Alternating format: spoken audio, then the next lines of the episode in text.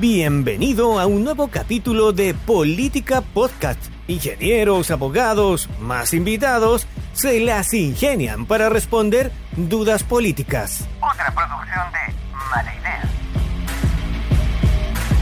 Hola, hola amigos y amigas de País Lobo, Radio Mía, Radio La Mega, Despierta FM y Radio Viva. Soy Rocío Gambra y esto es un nuevo Política Podcast día jueves. Este es un jueves especial. Los pongo en contexto. Bueno, varios de ustedes pudieron percibir el humo que había ayer en la región, en la ciudad de Osorno. Tenemos ahí algunos reportes en el medio de comunicación País Lobo, donde sabíamos que este humo correspondía a el humo que se estancó en la ciudad que venía del incendio forestal de San Juan de la Costa. Y al mismo, justo se había dado que el día de hoy le había pedido a Sergio Garrido, que él es un arquitecto que participó en la propuesta que se entregó el día de ayer también al gobierno desde los asesores del gobierno de Sebastián Piñera que se juntaron para poder entregar una propuesta de reconstrucción para la quinta región. Entonces, vamos a conversar con él el día de hoy para poder entender cómo se gesta todo esto y es algo que a nosotros también nos tiene bastante asustados por la gran cantidad de incendios forestales que vemos alrededor. Muchas gracias, Sergio, por conversar con nosotros. ¿Cómo estás? Hola, muy buenos días, Rocío, y a todos los que nos están escuchando. Muy feliz de comentarles todo lo interesante, lo trabajólico que, que nos, traspasó, obviamente, hoy día el presidente Piñera y estamos trabajando un poco en lo último que pudo aportar él a Chile, que era su gran anhelo siempre de poder estar aportando la contingencia y lo que significó este incendio de Valparaíso. Así que nuevamente muy contento con la invitación y poder eh, traspasarles un poco de información y de experiencia, que, básicamente lo que hicimos también en la reunión de ayer con el gobierno de Túnez. Sergio, cuando falleció el presidente se decía que él estaba trabajando activamente en poder entregar una propuesta y aportar. ¿Este es el resultado de eso que estaban trabajando en ese minuto? Exactamente. Este es el resultado de las personas que él convocó justamente enfocado a el, el, desastre de los incendios de la quinta región, en tres comunas en específico, Villa Alemana, Quilpué y Viña del Mar, que fue la más afectada. Y eh, él, él, estuvo muy presente primero con, con las autoridades de, del gobierno hoy día que, que, que está presente, habló directamente con el presidente Boric, habló con la ministra Toro de Desarrollo Social, que, que está hoy día como coordinadora del plan de reconstrucción por parte del gobierno, y eh, inmediatamente habló también con todas las personas que sabían que tenían cierta experiencia en, eh, podemos tener muchas impresiones de lo que hizo Sebastián Piñera en sus dos gobiernos, pero que le tocaron de todo tipo de desastres. Partimos con un terremoto en el 2010, terminamos ese año con un incendio grande en Valparaíso, que también fue una experiencia que, que, que traspapelamos para para esta propuesta. Tuvimos un, par de, de, obviamente, inundaciones, hay que hablar de la pandemia y el estallido social. Entonces, efectivamente, aprendimos a, a, golpes, como se podría decir, y el presidente, por sobre todo, de que todas las contingencias y todas las emergencias siempre se pueden trabajar de buena forma. Así que a, tu pregunta, la, la propuesta entregada ayer justamente es el último legado que eh, nosotros además con mucho cariño hacia el presidente y con mucho profesionalismo, como siempre nos exigía, fue la propuesta que entregamos el día de ayer. Algo que siempre y que todos han destacado de su capacidad de gestión frente a los temas de crisis, yo creo que eso es algo que se va va a quedar como dentro de la historia del presidente Piñera y de su capacidad de gestión. Y dentro de eso, ustedes eh, se ponen al servicio, inmediatamente traen este, este plan que lo vamos a conocer en más detalle, pero quiero saber cuál es tu participación y por qué fuiste convocado tú a ser parte de, de, este, de esta propuesta, Sergio.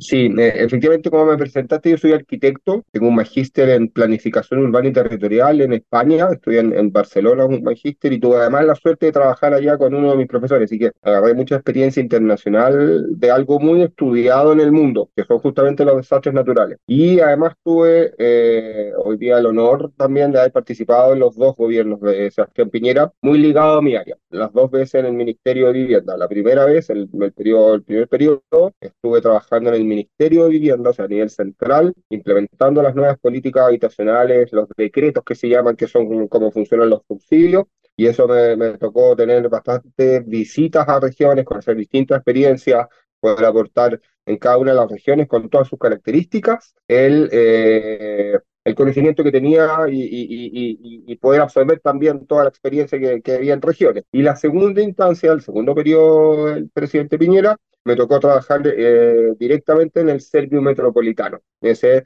eh, es, muy importante también, más allá de que eh, antes tú a nivel nacional, el servicio metropolitano se ve el 40% de los recursos del Ministerio de Vivienda.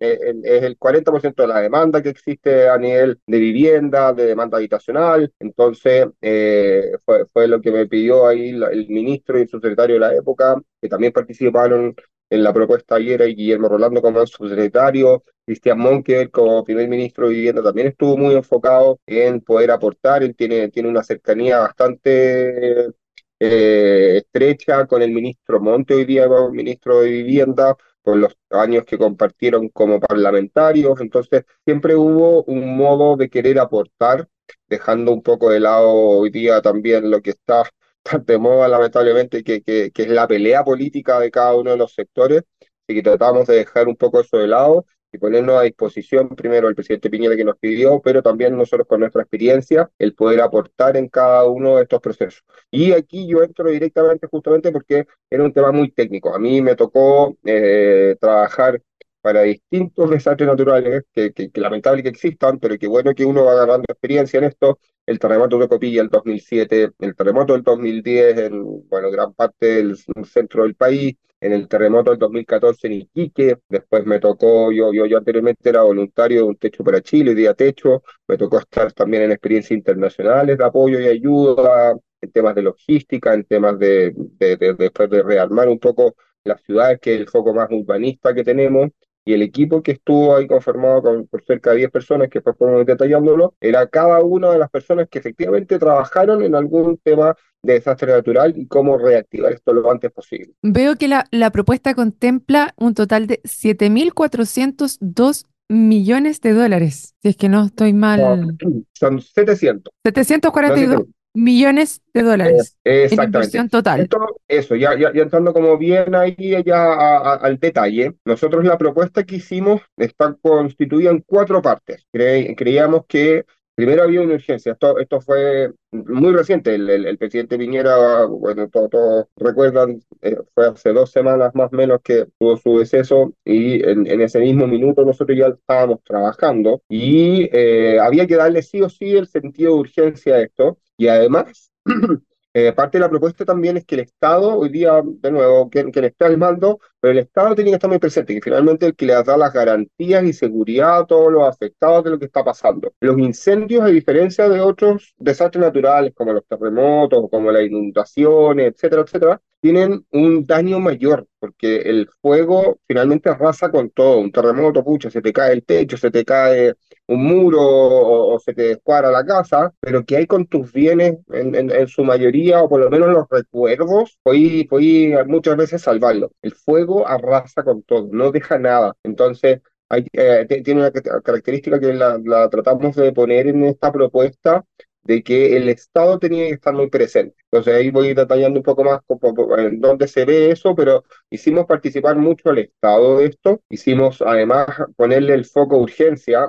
Aquí, eh, lamentablemente quizás por la poca experiencia de, de, los personeros que están hoy día en el gobierno o por, por la metodología también que ellos tienen de mucho diálogo, de mucha participación, hace lento el tema de la reconstrucción. La reconstrucción hoy día se necesita ahora. El número que, tú llegaste a los 740 millones de dólares es aproximadamente el levantamiento y el foco que nosotros hicimos de 7.100 viviendas que están hoy día con eh, daño mayor o irreparable. ¿Qué significa eso? Que tienen que hacerse desde cero. Entonces, eso, eso al, al, tiro si lo sacamos como números gruesos, cuatro integrantes por vivienda, por familia, son cerca de 30.000 familias afectadas, que, que, no es menor. Y, y, y, no es solamente la vivienda, sino que está bien parte del foco de las propuestas en donde eh, nosotros queremos reactivar el tema económico, formal e informal, queremos el, el, tema educacional, se quemaron escuelas, se quemaron jardines infantiles, donde los niños necesitan también, en, en un par de semanas más van a entrar a clases, van a tener su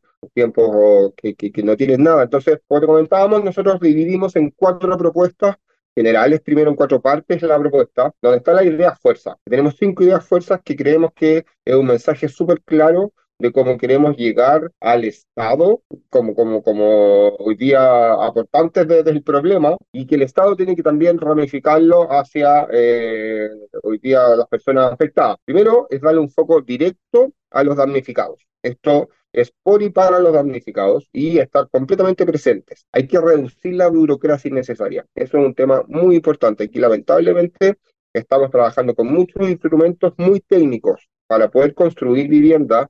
Y aquí quiero, quiero desmitificar algo que se ha malversado mucho el tema inmobiliario, por ejemplo, de que muchos de los incendios son provocados para que los inmobiliarios puedan construir. Es algo totalmente falso. Una inmobiliaria o una constructora no puede construir en lugares que no está permitido. Eh, eso se llama un plan regulador comunal. Entonces, si tú tienes un incendio o algo, no vas a poder construir después vivienda. Aquí no está permitido. Entonces, no es una de las razones. La burocracia, bueno, de, lo que comentaba, de trabajar con municipios, de aprobar proyectos, de asignar recursos que no son menores, estos son recursos de emergencia, 740 millones de dólares, en contraste estamos súper parecidos a los números que proponía el Estado, hoy día el, gobierno, eh, en, en, términos de vivienda, en términos de daño, estábamos súper parecidos, pero teníamos una diferencia bastante grande, cerca del 25% de los recursos que había que poner sobre la mesa. Nosotros entregamos una propuesta completa de lo que significa eh, urbanizaciones nuevas, rehacer ciudad, rehacer vivienda, activación económica, y términos de eh, obras urbanas y obras de servicios eh, el, el, Estado ponía mil millones de dólares, nosotros en un trabajo muy minucioso, llegamos a los 740 millones de dólares eh, que, que, están propuestos. Entonces también... Espera, a ver, paremos ahí un poco, Sergio. ¿El Estado decía que se requería mil millones y ustedes 742 millones? Exactamente, así fue. No, no sé por qué tenemos una diferencia tan grande, siendo que eh, la medida de los daños de, viviendas, de infraestructura, de urbanizaciones que se necesitan reponer, son los mismos. Estamos súper parecidos. Tenemos un 5% más o menos de diferencia que, es por metodología de, levantamiento de información, pero tenemos un 25% de diferencia en los recursos que hay que poner, que eso es bastante mayor. Aquí, eh, por eso queríamos eh, en, la reunión de ayer, ponerle como, con mucha seriedad y experiencia, que no hay que malgastar tampoco los recursos públicos, sobre todo además que, que al punto que iba de la burocracia, en donde tú tienes un límite de gasto por ministerio, por cartera y además del Estado en términos de emergencia. Entonces, si van a tener que ir a una tercera parte que ha aumentado la burocracia, que era pedir una ley de presupuesto especial a los parlamentarios, y ahí ya sabíamos que no íbamos a ir a estas discusiones que no estamos tan orgullosos que estén pasando. Pero Oye, pero es que igual no es menor, porque tirar un número, mil, a lo mejor un número redondo, y frente a la necesidad, era como nuevamente se iban a ir a pedir recursos que no sabemos bien con un que no sabemos bien dónde se van a gastar, cómo se van a gastar. Ustedes hicieron el trabajo contrapuesto para hacer eh, resguardo de esos recursos y eh, iban a volver a pedir un aumento de presupuesto y esos fondos de dónde iban a salir. O sea, me, no había escuchado esta parte y me hizo bastante ruido, Sergio. O sea, qué bueno que haya una contraparte que haya medido minuciosamente cuánto realmente era lo que se necesitaba, porque es mucho dinero y hay un déficit habitacional en Chile muy grande además. O sea, si vamos a pedir aumento de presupuesto en este caso y además es la primera emergencia que tenemos en el año, ¿qué va a pasar con las inundaciones? Que lo más probable es que se vengan también. O sea, nosotros tenemos que aprender a convivir con las distintas emergencias naturales que, se están, que están pasando en nuestro país y salir a buscar fondos sin, sin tener esa minuciosidad me parece, me parece bastante mal. ¿Qué querés que te diga? Sí, no, sí, por eso, para nosotros también fue bastante sorprendente, pero por eso le hicimos caer y hicimos muy público además el documento para que toda la ciudadanía supiera eh, con experiencia lo que costaba un programa justamente de esta magnitud de poder hacer una reconstrucción. Entonces, ese, ese malgastar de recursos quizás también está enfocado en la visión que le está dando esta administración, que es tener todavía bastantes diálogos con las autoridades, con eh, los mismos afectados, y después pasar por una ley de presupuesto nueva para poder financiarlo, pero que se está demorando, la, la, ministra Toro había dado una cuña hace dos días de que le iba a entregar la propuesta de reconstrucción al presidente Boric la tercera semana de marzo. Y eso ya estamos hablando de un mes más, un mes y un par de días con las clases iniciadas, con la gente ya teniendo frío en esa zona y sin un techo. O sea, ya era bastante, bastante, eh, lamentable la palabra, pero, pero descabellado tomarlo, tomarlo así, porque eh, lo, lo, lo, importante aquí es la urgencia. Nuestra propuesta, más allá de que la tomen o la dejen, hoy día los responsables, y eso lo dejamos también súper en claro, porque nosotros no queremos trabajar eh, o, que nos contraten o, somos nosotros los únicos que podemos lograrlo. No, aquí hay una propuesta con totalmente experiencia sobre la mano, pero que ustedes como gobierno son los únicos responsables del éxito o del fracaso de la reconstrucción. Y ojalá fuera un éxito. Nosotros le entregamos una propuesta que se puede implementar el día de mañana. Ustedes aquí son todos los responsables, los recursos que se necesitan, por dónde partir, las horas de confianza, mucho controlar las expectativas de la gente, la coordinación con empresas y servicios aquí, o, ojalá el tema ideológico no sea parte de, este proceso, pero para el éxito, el Estado nunca va a poder lograr lo que puede hacer en conjunto con el privado. Y que las empresas se metan mucho en esto, que puedan aportar en lo que, en lo que puedan y que, que, que, se vea de buena forma, no con alguna, pucha, lo que siempre se habla de que algo quiere sacar por detrás. No, hay muchas veces que sí tienen buenas intenciones el privado y, personas privadas que lo único que quieren es aportar. Y eso es muy importante para poder lograr el éxito hoy día de todo el daño que existe. Sí, o sea, es, claramente que yo veo un tema ideológico detrás porque si te demoras tanto tiempo en hacer una reconstrucción, para mí las emergencias se se atacan inmediatamente, son una emergencia y tienes que tomar la experiencia de gobiernos pasados. O sea, en Chile tenemos experiencia en catástrofes, en crisis y hemos tenido muy buena recepción al respecto. Entonces, no, ¿por qué volver a inventar la rueda si la rueda ya está inventada? Si ya estaba funcionando bien, si lo más importante es poder resolver el problema para las personas. Yo recuerdo haber tenido una conversación con una señora que, mm, que acá en un incendio chiquitito, aquí en Osorno, que cuatro familias, cuatro casas fueron afectadas en la quinto centenario de Osorno. Conversar con ella es que estaba viviendo de allegado, o sea, me imagino como el desplazamiento de todas estas 30.000 familias que me imagino que tú eh, estabas comentando que están en otros lugares esperando cuánto tiempo para poder ver cuál va a ser esa solución. Y me acuerdo que ella me decía, yo no puedo dormir pensando en que el sustento de mi vida, o sea, mi pequeña casita, porque esta es la realidad de esas personas que se demoran un, mes y medio en tener alguna respuesta. ¿Qué va a pasar con mi casa que con el esfuerzo yo había logrado con muchos de ellos que tienen hijos con problemas? Ella tenía, en este caso, la señora Claudia, ustedes pueden revisar el caso en País Lobo. Ella tenía dos hijos que que tenía su cargo con problemas de trastorno del espectro autista, con TEA. Y ellos necesitan estabilidad. Ella necesitaba saber qué iba a pasar de su, de su vida y cómo iba a seguir con esto adelante ahora. O sea, imagínate decirle, espérese un mes y medio más para que ahí le contamos después de que conversemos con todo el mundo para saber, oye, si ustedes son autoridad, están ahí para hacerse cargo de un problema y resolverlo rápidamente y no agregarle más incertidumbre a estas personas que lo perdieron todo. O sea, acá Todas esas familias están con el alma en un hilo, no solamente por lo que perdieron, sino qué va a pasar con ellos después y cómo van a poder seguir funcionando. Porque si no tienen a dónde ir a dejar sus hijos al colegio, nadie que se los cuida después, vuelven a caer en esa precarización aún más grande. O sea, lo encuentro súper complejo, Sergio.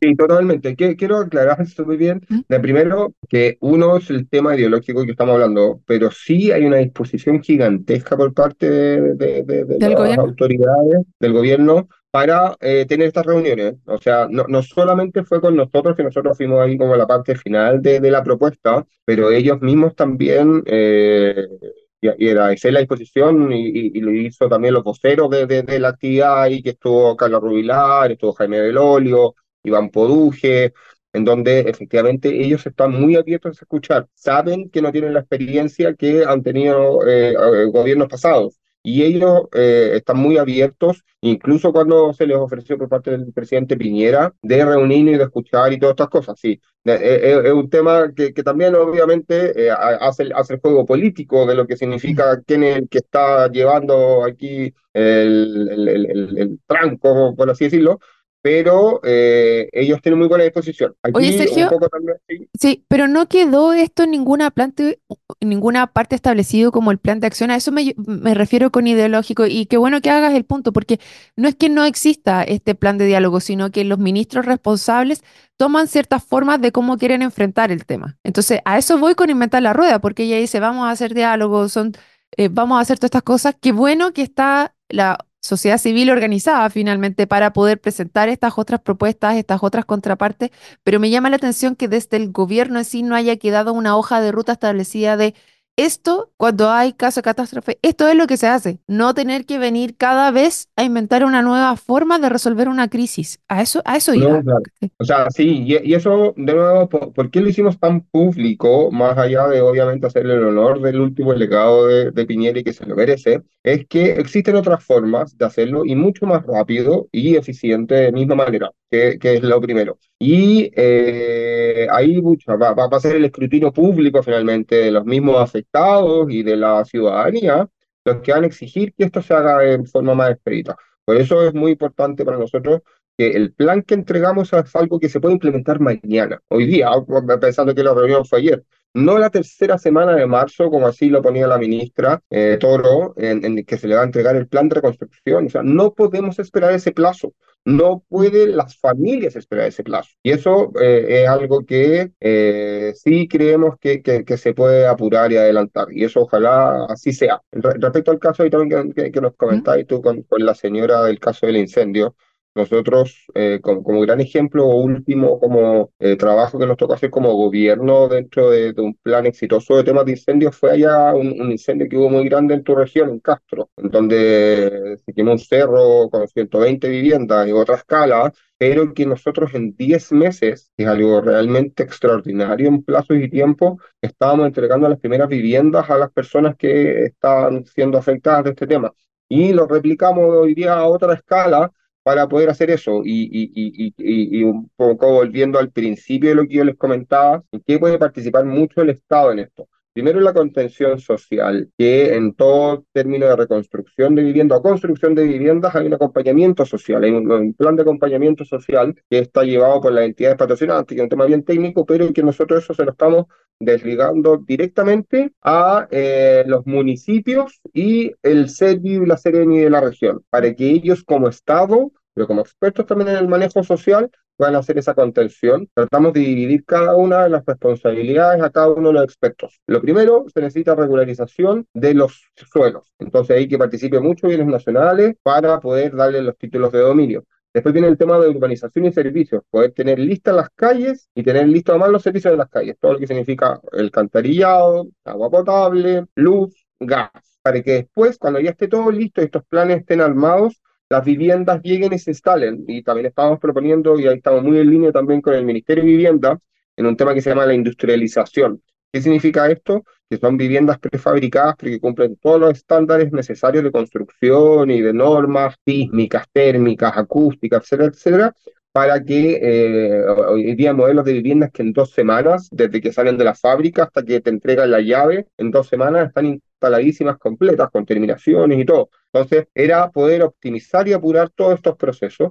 Y eso sí estamos bien en línea de cómo se tiene que, que, proponer este tema de solución, pero mm. siempre hay diferencias de cómo implementarlo. Por eso también dejar ahí como último puntito eh, antes de la intervención de Rocío, es que, de nuevo, nosotros entregamos esta propuesta, pero los verdaderos responsables es el gobierno, es el Estado de turno. Y mm. ojalá fuera un éxito y, de esto también ellos sean después voceros de otras experiencias para el siguiente gobierno y sigamos sumando experiencia. Y totalmente de acuerdo que no tenemos que inventar la rueda.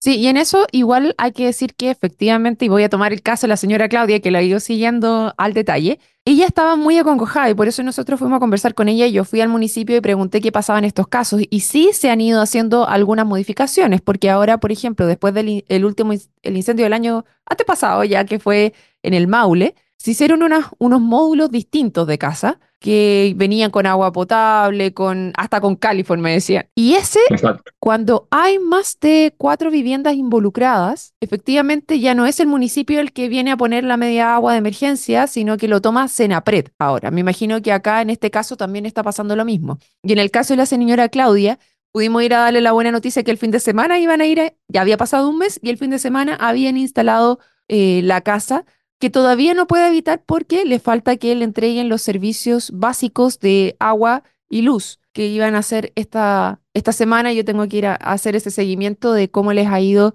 con eso. Pero efectivamente hemos ido aprendiendo. Me llama la atención que desde el ministerio como que se demoren tanto si es que está el aparataje como listo para saber qué, qué hacer. Por eso es como el mes y medio versus lo que ustedes han, han sido capaces de poner sobre la mesa y utilizar lo que ya se tiene, como en este caso eh, Senapred y estas viviendas de emergencia que ya fueron probadas en los incendios forestales anterior para esa reconstrucción.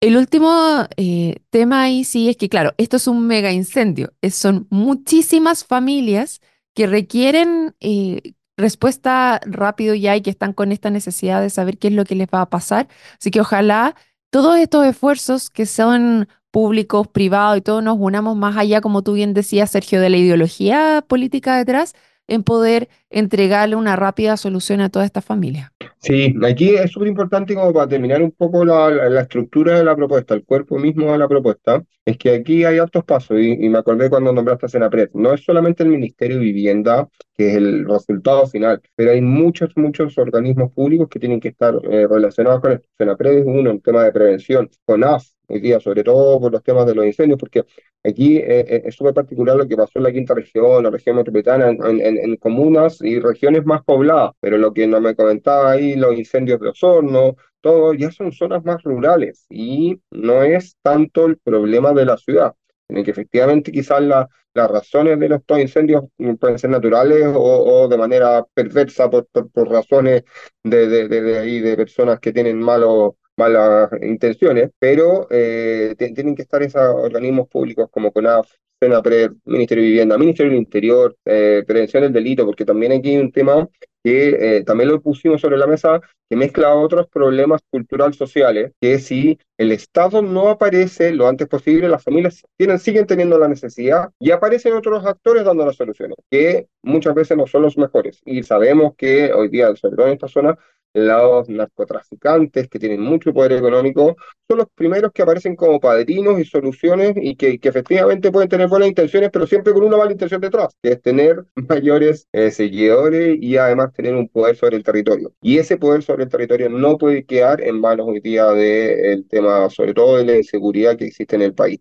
Entonces, la acción inmediata del Estado, de estar presente, de hacer obras de confianza. Aquí también, eh, en parte de las propuestas que, que, te comentaba, una de las acciones justamente de reconstruir el tejido urbano que se llama y de regularizar el tejido urbano, eso también es muy importante porque aquí el 45% del 100% de, la, de las afectaciones fueron en campamentos. La, la, la, la quinta región es la región con más campamentos de Chile. Y esto es una oportunidad gigantesca para poder regularizar esto y que de forma también estratégica e inteligente no habrá otra forma de que eh, se vea como solución un incendio o una catástrofe para tener una solución habitacional. En eso también hay que ser súper eh, inteligente en cómo hacer esas propuestas. Pero lo que te comentaba, o sea, existen lugares de confianza, hacer, hacer eh, lugares de sede sociales, eh, equipamiento deportivo. Nosotros hay, una experiencia allá en Viña del Mar que la replicamos en esta zona.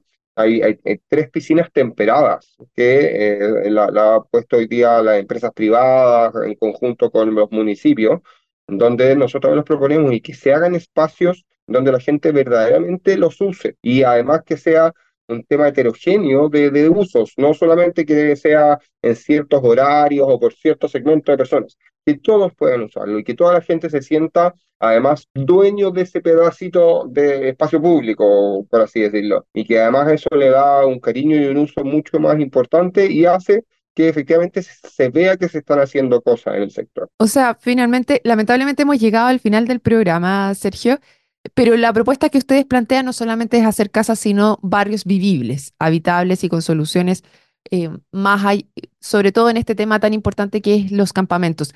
Y me quiero agarrar de esto para dejarte invitado en otra oportunidad, porque tú decías, Valparaíso tiene la, eh, esta región, la quinta, tiene la mayor cantidad de campamentos en Chile. Bueno, resulta que Osorno tiene la mayor cantidad de familias viviendo en campamentos en toda la región. Entonces me gustaría que hiciéramos un nuevo podcast, de, invitarte a otro capítulo del Política Podcast quizá la próxima semana para poder abordar justamente esta temática y cuál es la respuesta que ustedes están dando frente a esto. Perfecto, completamente feliz y para darle respuesta completa, efectivamente no es solo vivienda, esto tiene que ser complementario. Entonces, por eso estamos primero en, en, las propuestas tenemos una prevención, hay que tener acción de prevención de lo que está pasando, una estrategia de prevención, las obras de confianza, las obras de eh, contención social, que también son muy importantes, y obviamente después el rearmar la ciudad, que son los temas de urbanización, servicios, equipamiento y vivienda finalmente. Pero tomo totalmente tu invitación, me encantan estos temas, trabajo desde hace años estos temas y feliz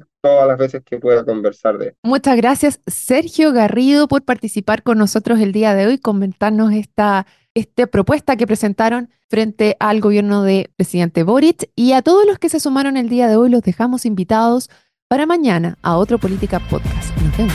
Chao, chao.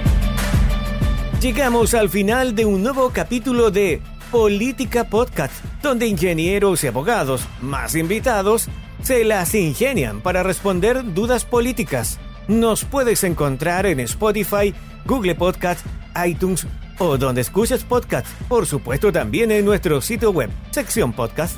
Feliz si compartes nuestro contenido y nos recomiendas. De antemano, muchas gracias y nos reencontramos en un nuevo capítulo de Política Podcast. Otra producción de Mala Idea.